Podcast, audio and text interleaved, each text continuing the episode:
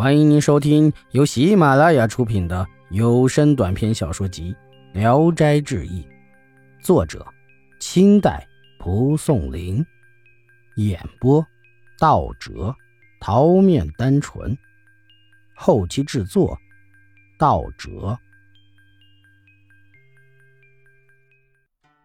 黄将军，黄进南字德公，年轻时候与两个孝廉进京。路上遇到响马贼，小莲害怕，跪下拿出钱来买命。黄进南气坏了，手里又没武器，就两手抓住骡子，奋力的举起来投过去。贼人猝不及防，连人带马一起被砸倒。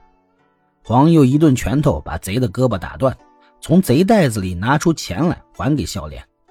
孝廉赞赏他的勇力，资助他当了军人。后来他多次立大功，直到被封为。将军藏尸。乡里有一个人偶然坐在一棵老树下面休息，忽然从身上摸到一个狮子，便用一片纸把它包了起来，塞到树身上的一个洞里就走了。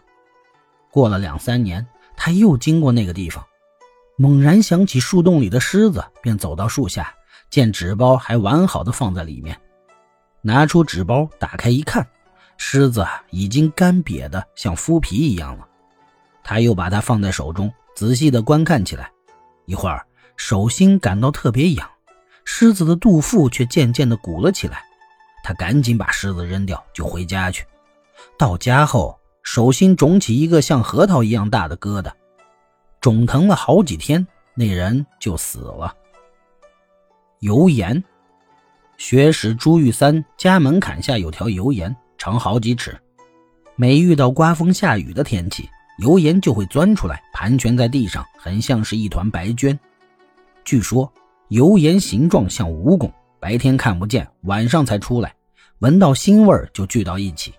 有的人说，蜈蚣没有眼睛，姓贪。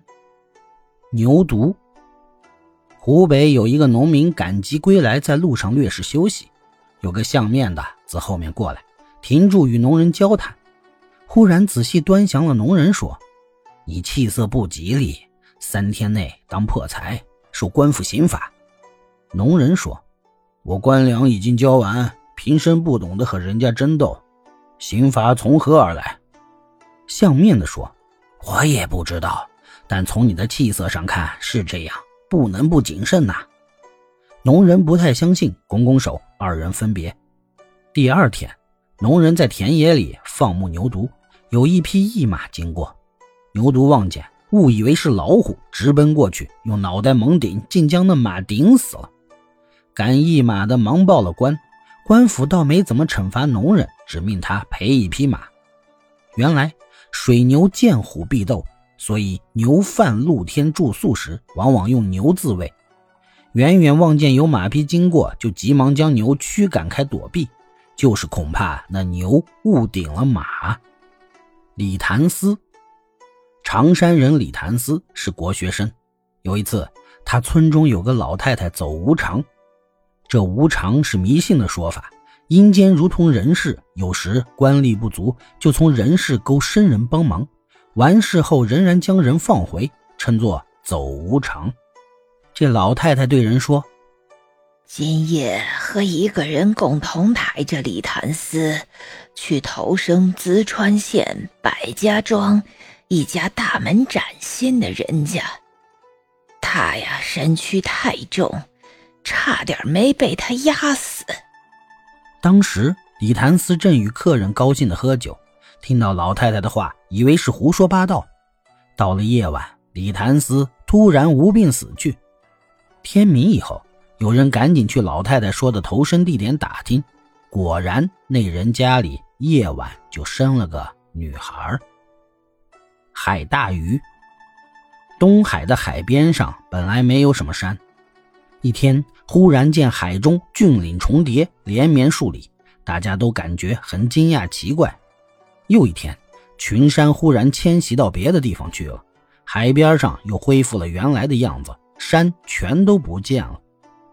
人们传说海中有大鱼，到了清明时节，他们就携家带口去祖坟祭墓。因此，在寒食时节，经常见到。牛同仁，牛同仁到父亲的卧室，见父亲睡在床上没醒，以此知道定是狐狸作祟，不禁大怒，骂道：“狐狸本可容忍，怎能乱我家人伦？关公号称伏魔大帝，现在在哪里？怎能听任这种东西横行？”于是作表向玉帝上诉，内中说了些关公失职的话。过了很久，忽然听到空中呐喊嘶叫。原来是关帝降临，关帝怒斥牛同人：“书生怎敢对我无礼？我难道是专为你家捉狐狸的吗？你并没有向我禀诉，有什么理由埋怨责怪我？”命将牛同人杖打二十，打得腿上皮开肉绽。一会儿，有个黑面将军捆来一只狐狸牵走了，怪异方才灭绝。三年后。济南游击将军的女儿被狐狸所迷惑，什么办法也驱赶不走。狐狸告诉那女的：“我生平所怕的只有牛头人而已。”游击将军不知牛头人家住在哪里，所以无从寻找。正值提学驾临济南，牛同人前去复试，在沈衙偶然被一迎宾侮辱，他便愤愤不平地到游击将军府告状。将军一听牛同人的名字，惊喜万分，恭敬接待，将那个迎宾抓来，责打了一顿。处理完毕，将军便将女儿被狐狸迷住的事儿告诉了牛同人，央求他驱狐。牛同人没法推辞，只得替他呈告关帝。一会儿，一个金甲神自天而降，正在室内的狐狸见了，就面色突变，现出原形，像一只狗，嚎叫着绕着屋子乱窜。接着。便出了屋子，自己跪到阶下，一动不动。金甲神说：“前次关帝不忍心诛杀你，这次又犯，绝不宽赦。”捆绑起来，拴在马脖子上，走了。本集演播到此结束，谢谢大家的收听。喜欢请点赞、评论、订阅一下。